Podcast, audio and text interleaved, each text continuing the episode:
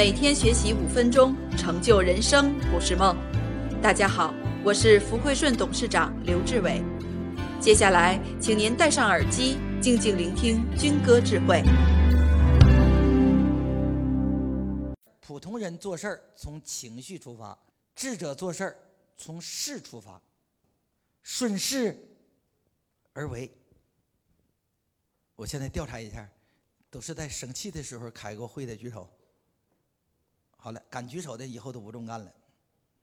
错了，生气开会。哎，你们给孩子解决问题也是这样的。你们什么时候教育孩子？什么呀？你们是孩子犯错的时候教育孩子。犯错就生气，生气就教育。嘿，这顺序说的好。他对抗呗？对抗不对抗？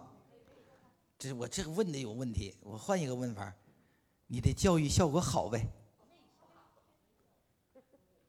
所以企业一定是在好的时候改革，教育孩子一定是在气氛好的时候、没毛病的时候，要表扬三条，指出一条不足就欧耶了。